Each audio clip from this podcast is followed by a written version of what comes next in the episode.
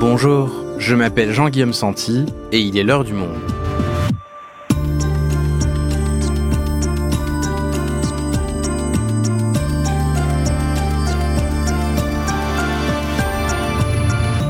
Aujourd'hui, pourquoi allons-nous moins au cinéma? Au mois de septembre, le nombre d'entrées dans les salles obscures était historiquement bas, avec un peu plus de 7 millions d'entrées. C'est le pire mois de septembre depuis 1980. Alors, est-ce lié à une baisse de qualité des films proposés ou à la concurrence trop féroce des plateformes plus forte que jamais depuis la pandémie de Covid-19 Clarisse Fabre est journaliste au service Culture du Monde et critique cinéma. Elle revient avec nous sur les raisons de cette baisse inédite. Pourquoi y a-t-il moins de spectateurs dans les salles de cinéma? Un épisode de Magid Benasser, réalisation Florentin Baume.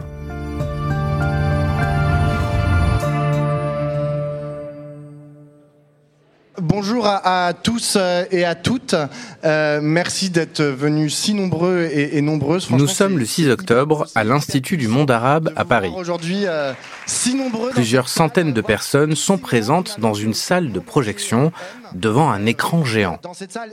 Mais pas de pop-corn, de bonbons dans les mains des spectateurs car il ne s'agit pas d'une projection, même si le public est composé de cinéphiles venus écouter des acteurs notables du milieu. Non, il s'agit d'une réunion de crise entre professionnels.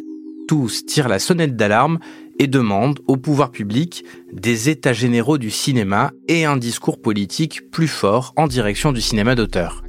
Jack Lang, directeur de l'Institut du monde arabe et ancien ministre de la Culture, s'approche du pupitre et ouvre le bal de ce rassemblement.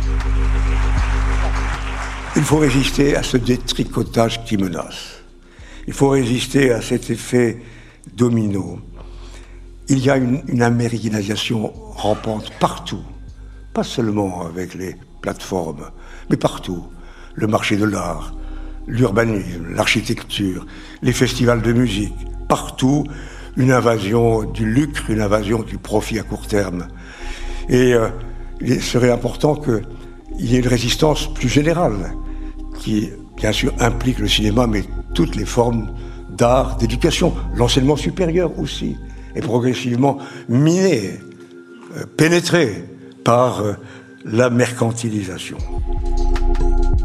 Bref, un secteur qui se porte mal et des acteurs désemparés, pendant que Netflix, pour ne citer qu'une plateforme de streaming parmi tant d'autres, enregistrait une hausse record de nouveaux abonnés, avec désormais 223 millions d'utilisateurs à un clic de l'ensemble des films de son catalogue.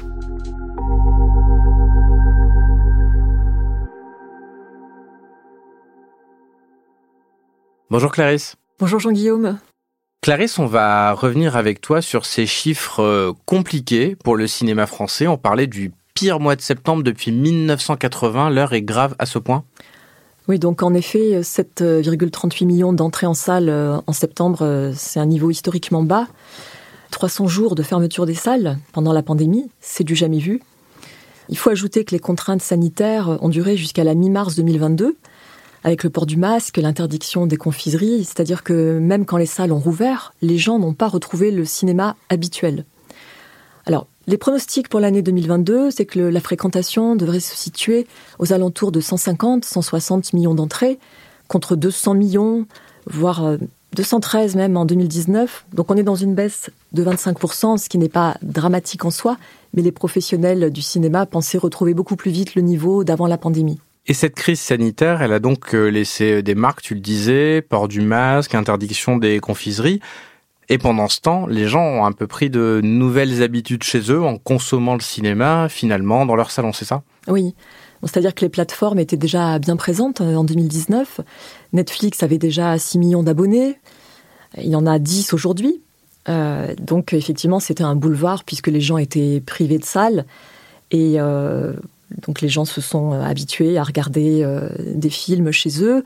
Et puis on leur a expliqué aussi, enfin les, pouvoirs publics, qu'il était dangereux de sortir. on a même vu que quand les salles ont rouvert en 2021, certains publics qui pouvaient se sentir fragiles par rapport aux contaminations, pouvaient avoir peur de retrouver le chemin de la salle.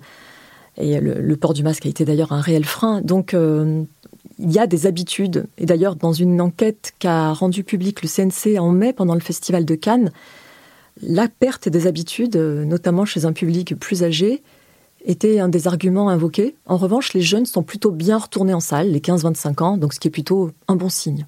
Mais ce qui est intéressant aujourd'hui, c'est que ces plateformes-là, elles peuvent directement rivaliser avec le monde du cinéma en proposant par exemple des films sur leur plateforme qui ne passent plus du tout maintenant en salle. Voilà, c'est ça. Par exemple, Disney euh, a annoncé que le film d'animation euh, Strange World, qui était attendu en salle pour les fêtes de Noël, irait directement sur sa plateforme. Pour Disney, c'est une façon de contourner la chronologie des médias, euh, sur laquelle on reviendra sans doute plus tard. Un système qui permet d'accorder des exclusivités à différents diffuseurs, à commencer par la salle. Et Clarisse, par ailleurs, il y a une dimension peut-être un peu technologique, c'est que plus le temps passe depuis les années 90 et nos téléviseurs à tube cathodique, plus les équipements s'améliorent et rapprochent petit à petit euh, l'expérience home cinéma d'une expérience de cinéma traditionnel. Oui, effectivement, ces nouveaux équipements euh, home cinéma viennent concurrencer la salle. Et pendant le confinement, on a vu que des gens euh, se sont massivement équipés. Les ventes de produits, les matériels électroniques, d'écrans se sont envolées, on l'a vu dès l'été 2020.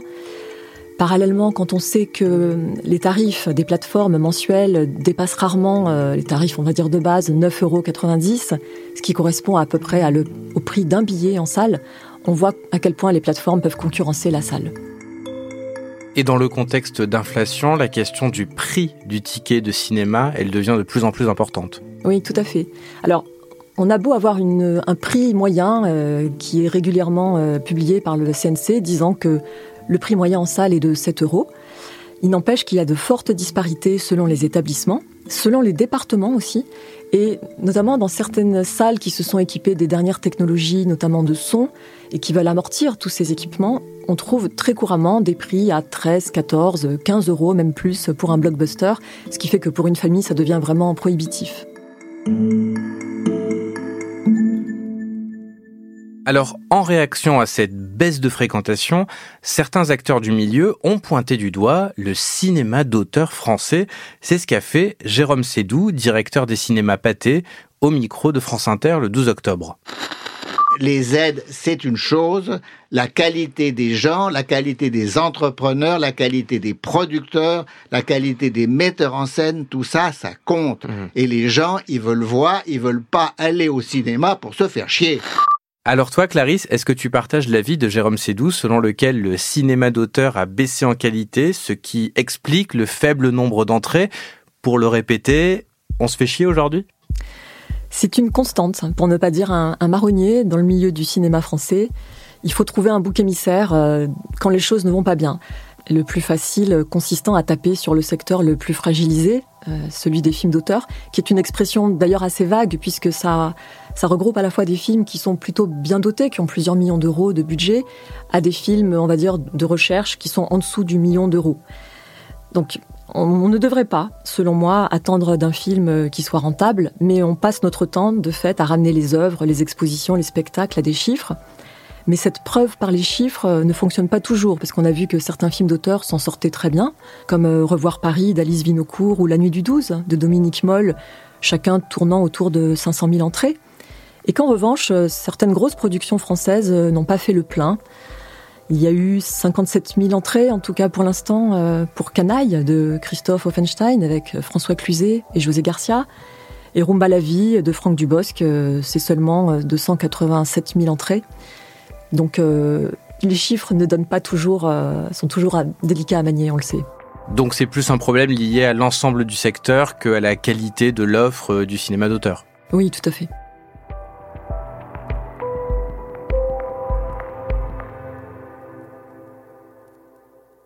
Clarisse, on récapitule. Donc les confinements ont installé de nouveaux modes d'usage. Beaucoup de spectateurs choisissent aujourd'hui les plateformes de streaming. L'inflation n'arrange pas les choses et dissuade de nombreux amateurs de cinéma de payer des places qui peuvent parfois coûter jusqu'à 13-14 euros. Est-ce que c'est la première fois qu'une crise d'une telle ampleur frappe le monde du cinéma? Non, pas du tout. En fait, l'histoire du cinéma est, une histoire de crises qui ont pu être surmontées régulièrement à travers des régulations, des concertations. Et on peut même aller plus loin en disant que la, création du CNC en 1946 est elle-même liée à la nécessité de protéger le cinéma français du cinéma américain. Verrons-nous s'arrêter l'immense travail grâce auquel le cinéma avait pris avant-guerre la seconde place parmi les industries françaises? Verrons-nous disparaître ce septième art grâce auquel la France avait augmenté son rayonnement Avoir l'attrait du public. Le cinéma français semble très florissant. Et pourtant, le cinéma français est en péril de mort. Il y a eu un accord au lendemain de la Seconde Guerre mondiale, en mai 46, qui visait à liquider la dette de la France pour l'aider à se redresser, mais en contrepartie, les États-Unis euh, ont réussi à obtenir la fin du contingentement des films américains. Les distributeurs pouvaient programmer des films français seulement une semaine par mois. Et euh, cet accord avait beaucoup euh, stupéfié la profession. Et il avait d'ailleurs été revu quelques années plus tard. Toujours est-il que la création du CNC visait vraiment à développer la production française et à ne pas laisser euh, l'impérialisme et l'American Way of Life envahir les écrans.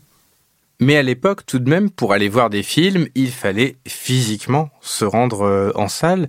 Euh, J'imagine qu'une autre crise majeure que le cinéma a traversée, c'est quand la télévision est rentrée dans des foyers. Il n'y avait pas encore Netflix, mais on pouvait déjà regarder des films ailleurs que dans une salle de cinéma. Voilà, dans un premier temps, il y a eu l'avènement de la télévision, dès les années 50 d'ailleurs, et euh, on voit là des, tableaux très clairs qui montrent ça, qu'en 58, euh, les courbes de fréquentation se croisent, les entrées en salle passent en dessous de la progression des comptes de redevances de la télévision, et cette baisse euh, va se poursuivre. Dans un deuxième temps, à la fin des années 70, arrivent les magnétoscopes avec les cassettes euh, VHS. Eh bien, nous allons passer à une autre distraction, la télévision. Eh du Japon nous vient la télévision en boîte, ou plus précisément tout de même en mini-cassette. Achèterons-nous un jour en France des programmes de télévision comme on achète actuellement un disque? Bien sûr, et toutes les firmes européennes, américaines y travaillent. Nous allons donc vous présenter la solution japonaise. Il s'agit en fait de transformer le téléviseur en lecteur d'images, la source d'images pouvant être aussi bien une station comme l'ORTF que des satellites, que des bandes que vous avez chez vous. Et quelles sont les conséquences de l'arrivée de la télévision sur le secteur à l'époque? Bien, donc pendant les années 70, la fréquentation en salle continue d'être grignotée par ces nouveaux modes euh, de vision du cinéma. Et dans les années 70, il va y avoir une restructuration du parc de salles avec la fermeture de nombreux cinémas mono-écran et l'ouverture de multiplex. L'idée étant d'offrir euh, plus de choix aux spectateurs et de moderniser le parc de salles. D'accord, donc cette époque, c'est un peu la crise des plateformes. Avant la crise des plateformes, on a un nouveau mode de consommation du cinéma qui arrive à domicile. Et alors, qu'est-ce qui a permis au cinéma de sortir de cette crise et de remplir à nouveau ses salles? Eh bien, il va y avoir un, mouvement de régulation dans les années 80, donc euh, avec euh, l'arrivée euh, de la gauche au pouvoir, Jack Lang, ministre de la Culture. L'idée étant de protéger la salle de cinéma en instaurant la chronologie des médias, donc en 82. L'idée étant de prévoir une fenêtre d'exclusivité de la salle avant que le film ne soit ensuite diffusé par la télévision. Donc cet accord a été régulièrement adapté depuis en fonction des, nouveaux usages, des nouveaux acteurs de diffusion. dernier accord datant de 2022. Parallèlement, les années 80 sont aussi marquées par l'arrivée des chaînes payantes, comme Canal+.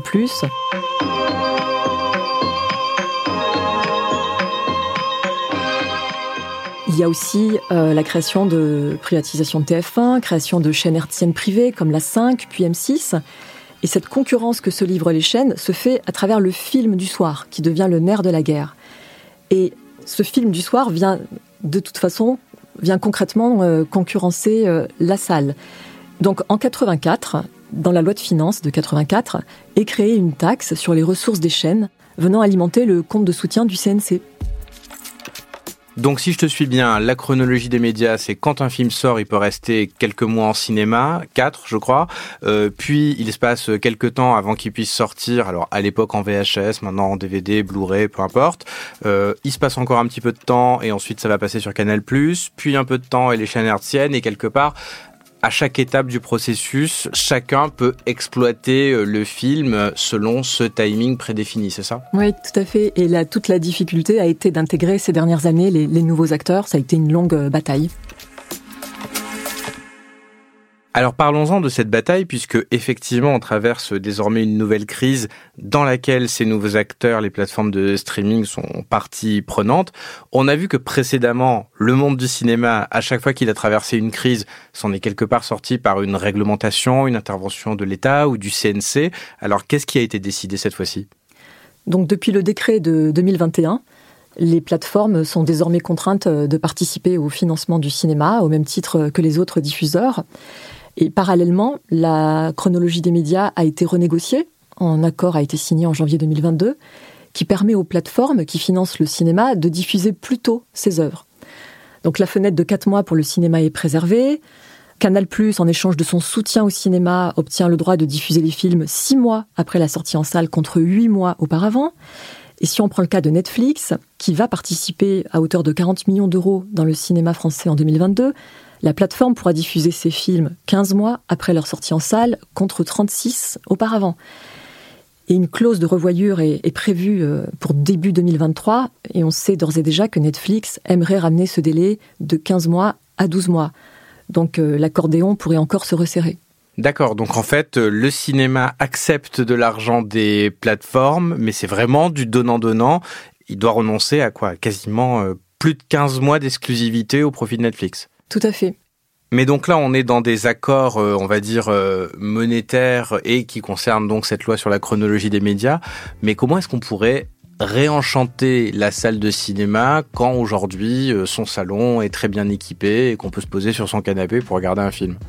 Bah, Déjà, on peut rappeler que la salle de cinéma, c'est une expérience collective. On est à la fois seul devant un film et entouré de gens on peut rire, on peut avoir des émotions. Voilà, c'est quand même euh, quelque chose de fort à rappeler.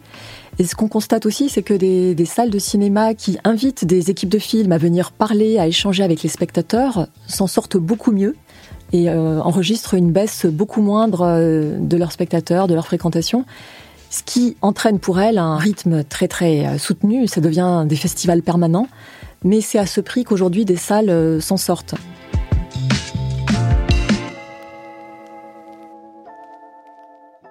Clarisse, pour conclure cet épisode, la question que je me pose, c'est est-ce que le cinéma va pouvoir s'en sortir?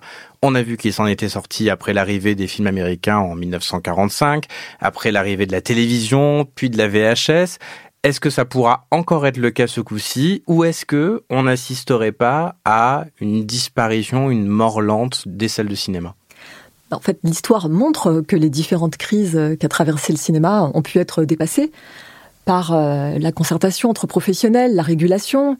Et euh, là, les salles ont rouvert depuis un an, donc euh, il faut laisser du temps aussi pour que le public retrouve le chemin des salles. Il faut voir aussi ce que va donner l'intégration des plateformes au financement du cinéma. On voit quand même que les jeunes de 15-24 ans retournent en salle. les statistiques le montrent, donc c'est peut-être un effet du passe culture, on ne le sait pas, mais en tout cas c'est un bon signal. Par ailleurs, pour que les gens aille en salle, il faut une production de films forte, c'est-à-dire diversifiée. Euh, des films, ce sont des prototypes, c'est une industrie, mais c'est aussi un art. Donc, euh, parions sur le fait que le cinéma va s'en remettre. Merci Clarisse. Merci Jean-Guillaume.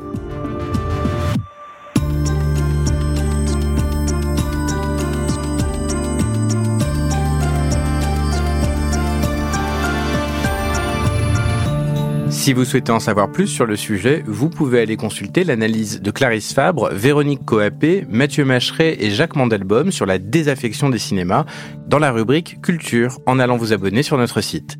C'est la fin de L'heure du monde, le podcast quotidien d'actualité proposé par le journal Le Monde et Spotify. Pour ne rater aucun épisode, vous pouvez vous abonner gratuitement au podcast sur Spotify ou nous retrouver chaque jour sur le site et l'application lemonde.fr. Si vous avez des remarques, suggestions ou critiques, n'hésitez pas à nous envoyer un email à l'heure du monde @lemonde.fr. L'heure du monde est publiée tous les matins du lundi au vendredi. On se retrouve donc très vite. À bientôt.